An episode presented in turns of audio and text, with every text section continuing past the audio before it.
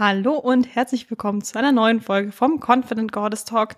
Ich nehme schon wieder von zu Hause auf, denn ich durfte zwar letzte Woche mein Büro neu beziehen, aber ich glaube, es war etwas optimistisch von mir zu denken, dass ich direkt schon dort aufnehmen kann. Der Raum ist nämlich noch relativ leer und es ist ja das Allerschlimmste für so Tonaufnahmen, wenn man in einem sehr hallenden Raum ist. Von dem her bin ich zu Hause mit für euch besserer Tonqualität. Und ich habe eine Folge für euch mitgebracht und zwar zu dem Thema, was du tun kannst, wenn du seit dem Homeoffice zugenommen hast. Es ist ja so, dass relativ viele Firmen also zumindest bei ganz vielen von meinen Kundinnen ähm, und auch im Bekanntenkreis ist es einfach so, dass ganz viele noch im Homeoffice zu Hause sind und das Ganze schon seitdem damals im Februar 2020 die Homeoffice-Pflicht ausgerufen wurde. Ähm, und es ist noch nicht so ganz bei vielen noch nicht unbedingt so in Sicht, wann das jetzt alles aufhören soll. Das ist zwar überall alles so ein bisschen lockerer, glaube ich, schon geregelt, dass man hier und da schon mal ins Office kann, aber irgendwie, ja, ist man, sind die meisten doch noch ziemlich zu Hause in ihrer Arbeit daheim gefangen. Und ähm, mittlerweile denke ich, hat man sich, denke ich, schon sehr gut damit äh, zurechtgefunden und eingegroovt, wie man das Ganze angeht, wie man produktiv arbeitet etc. Aber bei ganz vielen ist es der Fall, dass sie seitdem das ist, es ist ja jetzt mittlerweile schon zwei Jahre, zugenommen haben. Und dieses ja, durch dieses Homeoffice, diese Zunahme, ist so eine Zunahme, die, glaube ich, bei ganz vielen auch eher schleichend passiert ist und sich so über diese zwei Jahre angehäuft hat. Und wenn das Ganze so mal drei Kilo oder sowas sind, ist es ja okay, die kriegt man ja weg.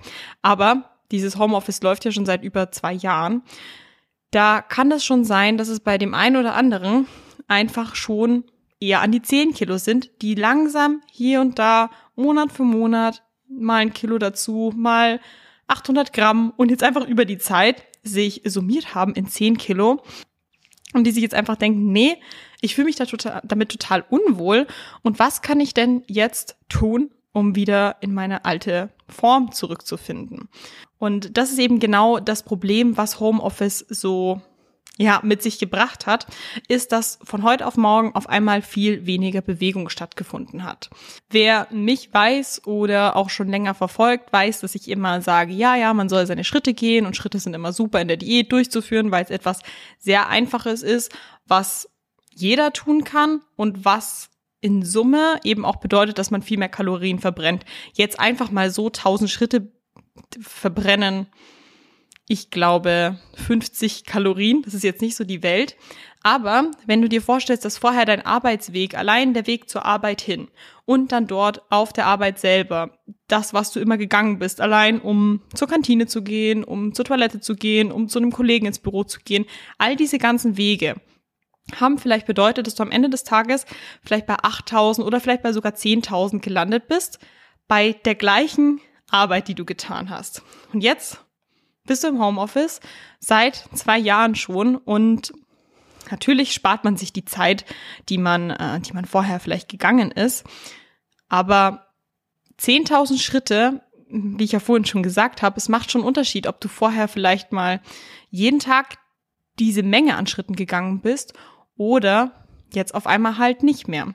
Ich mache es ja immer ganz gern so in den Erstgesprächen, wenn es dann darum geht, dass, dass sie so einen Fragebogen ausfüllen sollen, meine ähm, Kundinnen vor dem Coaching, dass sie einfach mal nachschauen sollen, was so die aktuellen Durchschnittsschritte sind.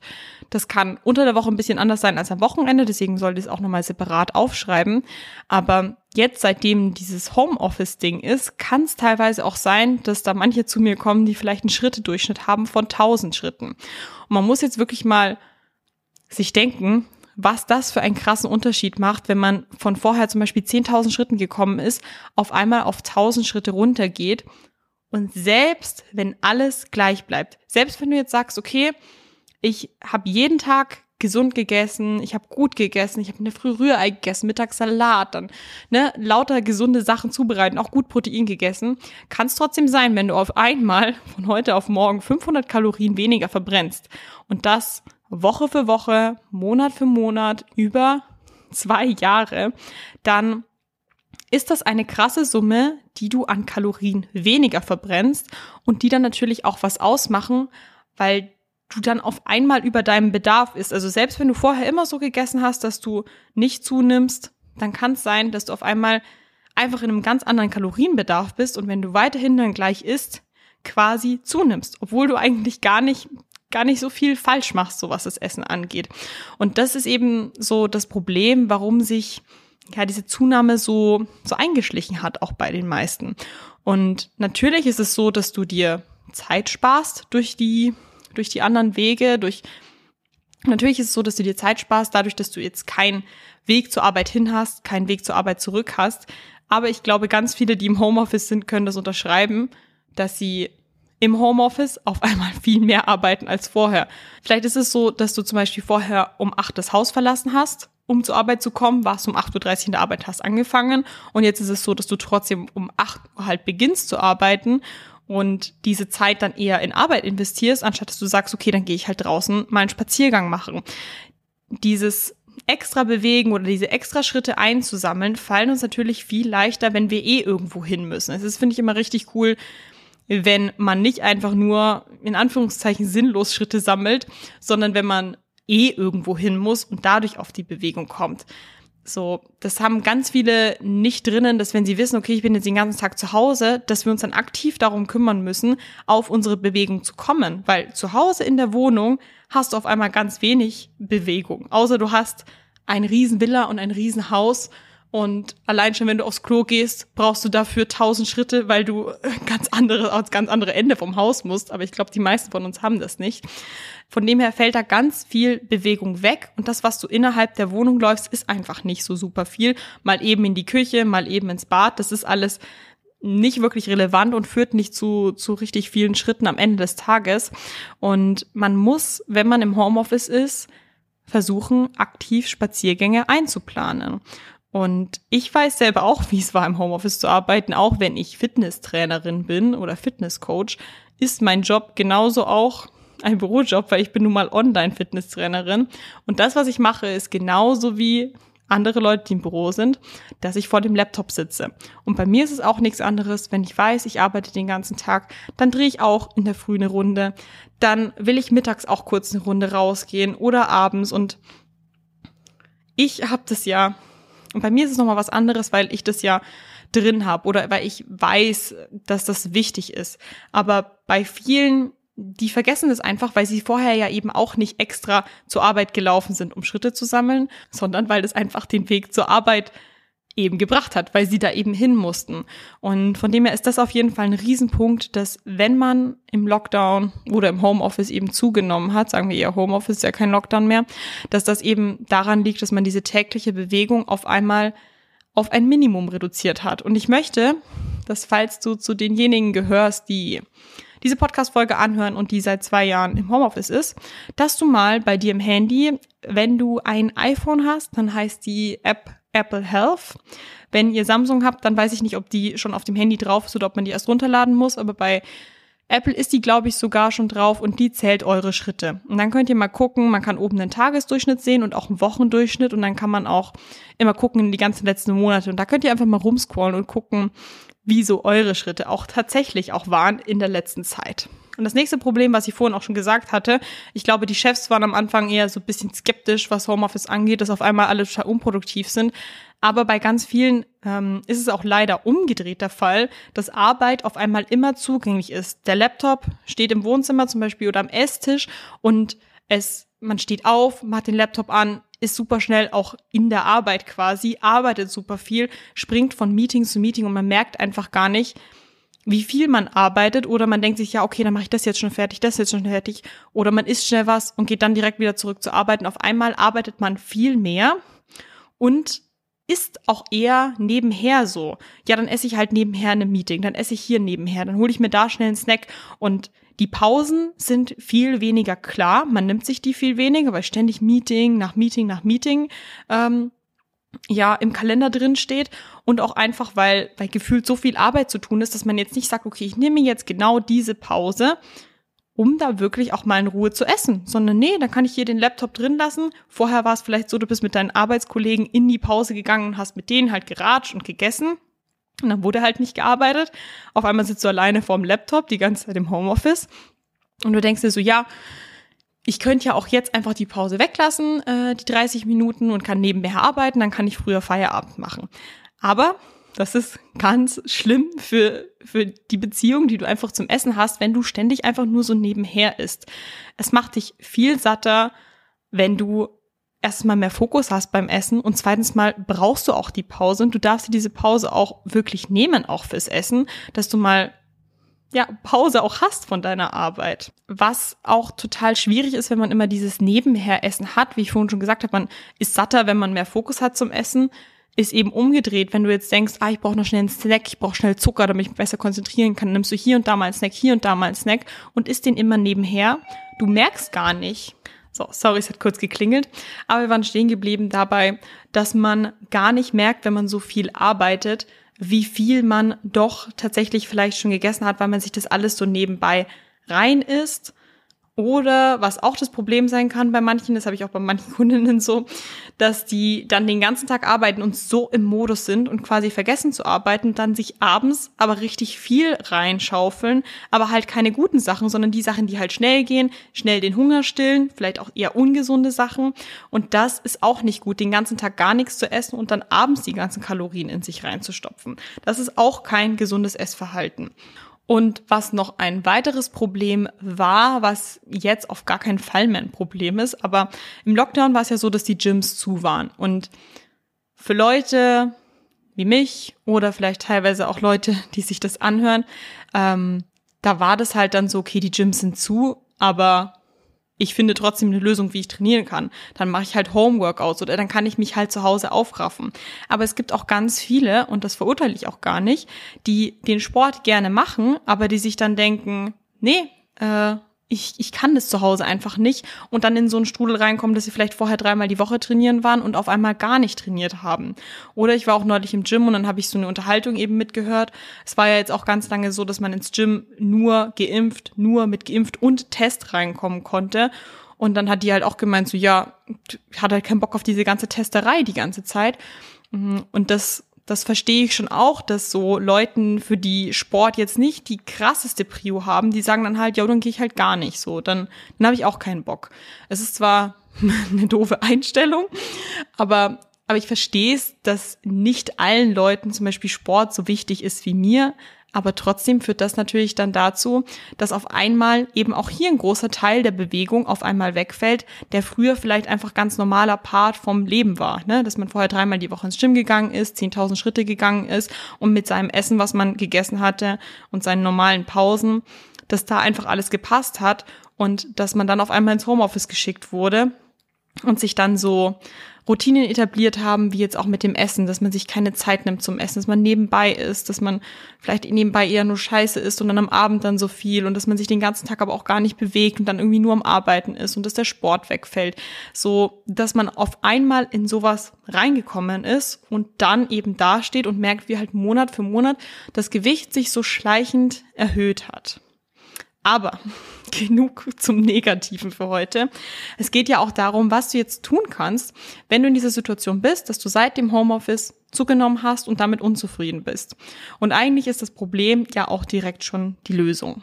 Wenn du der Situation wirklich ausgesetzt bist oder wenn das jetzt wirklich bei dir der Fall war, dann möchte ich, wie gesagt, dass du mal in dein Handy reinschaust und mal guckst, was deine durchschnittlichen Schritte waren. Wenn deine durchschnittlichen Schritte in letzter Zeit bei 1000 waren oder 2000, auf jeden Fall relativ niedrig, sagen wir mal unter 5000 waren, dann würde ich dir nicht empfehlen, direkt auf 10.000 zu gehen. Ne? Man ist immer so, ja, ich habe die ganzen letzten Wochen gar nichts gemacht, jetzt will ich, dass alles ganz schnell passiert, deswegen mache ich direkt ganz viel. Das geht meistens nach hinten los und wird nicht funktionieren. Was ich immer empfehle, ist, dass man von dem Wochendurchschnitt, den man aktuell einfach hat, dass man davon 2000 draufpackt. Oder wenn du wirklich merkst in der ersten Woche, ja, das schaffst du easy, du musst einfach nur dran denken, einen Spaziergang einzuplanen, dann darf es natürlich auch gerne mehr sein.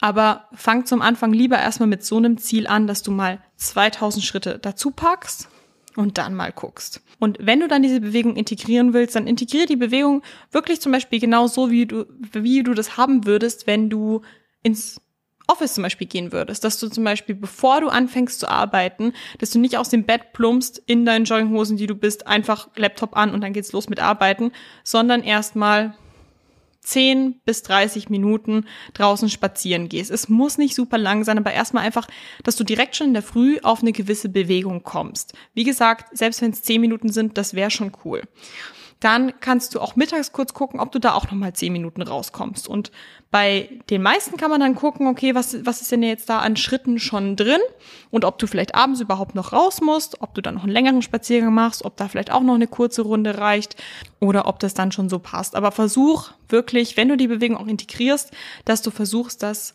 vor allem morgens und mittags schon zu einzuplanen, weil du sonst am Abend vielleicht dastehst und dann halt deine 1000 Schritte hast und auf deine Schritteuhr steht jetzt da, du willst aber heute 6000 Schritte erreichen, dann dauert das seine Zeit, um, um dir vielleicht mal so einen kleinen Tipp zu geben, wie lange das ungefähr dauert. Es dauert ungefähr für 5000 Schritte eine Stunde spazieren gehen. Also so dauert es auf jeden Fall bei mir. Vielleicht ist es bei dir ein bisschen anders, nur so ungefähr ein Richtwert.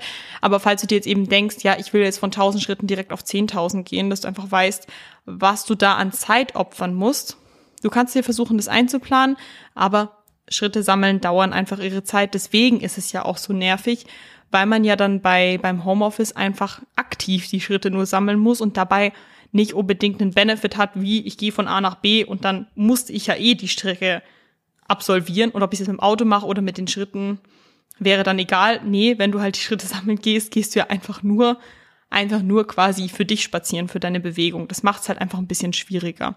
Was ich auch gern gemacht habe, ist einfach, mache ich auch immer noch, immer zu Fuß einkaufen gehen, solche Sachen. Ähm, kannst auch überlegen, ob du vielleicht einfach einen kleineren Einkauf halt zu Fuß machst. Das ist jetzt nicht unbedingt, du musst jetzt nichts einkaufen gehen, wo du riesige Getränkeflaschen oder so kaufen musst, aber einfach solche Sachen zu Fuß erledigen. Oder wenn es kurz zur Druckerie ist oder sowas, das auch zu Fuß erledigen. Einfach solche Sachen, dass du selber auch ein bisschen was von deinem Spaziergang hast und dir nicht nur denkst, oh, warum laufe ich so sinnlos durch die Gegend.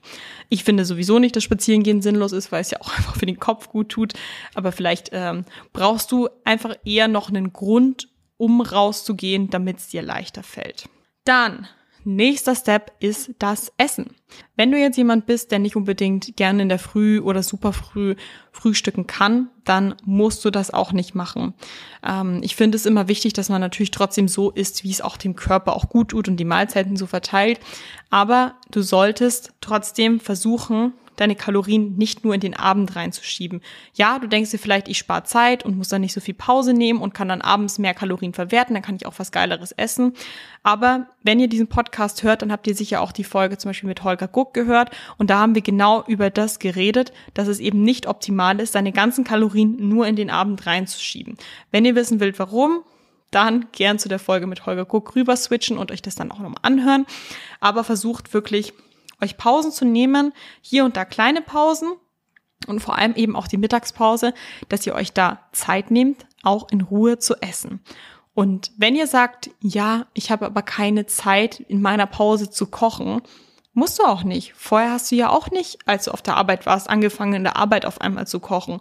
Du kannst, auch wenn du im Homeoffice bist und gesund essen möchtest, genauso Meal Prep machen, auch wenn die Küche direkt daneben ist. Aber du musst nicht deine Pause ja ständig opfern fürs Kochen, sondern du kannst ganz genauso auch deine Mahlzeiten am Abend vorbereiten und dann am nächsten Morgen essen. Oder an einem Tag in der Woche vorbereiten, versuchen für die ganze Woche dein Mittagessen vorzubereiten. Oder du kannst auch was Schnelles essen, sowas wie Haferflocken und Proteinpulver zusammenmischen, dauert zwei Minuten und ist dann auch nichts Aufwendiges, aber trotzdem was Gesundes. Es geht einfach vielmehr darum, dass du in der Pause halt einfach dir Zeit nimmst, was zu essen, in Ruhe, nicht vor dem Bildschirm und dass das eben auch was Gutes ist und nicht irgendwas was Schnelles, was du nebenbei isst.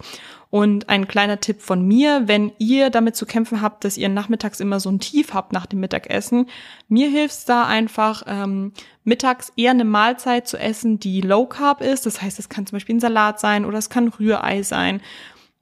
Gemüse mit Fleisch, Gemüse mit Fisch. Also es kann was auch immer sein oder ihr macht euch einen Quark, wenn ihr was Süßes essen wollt.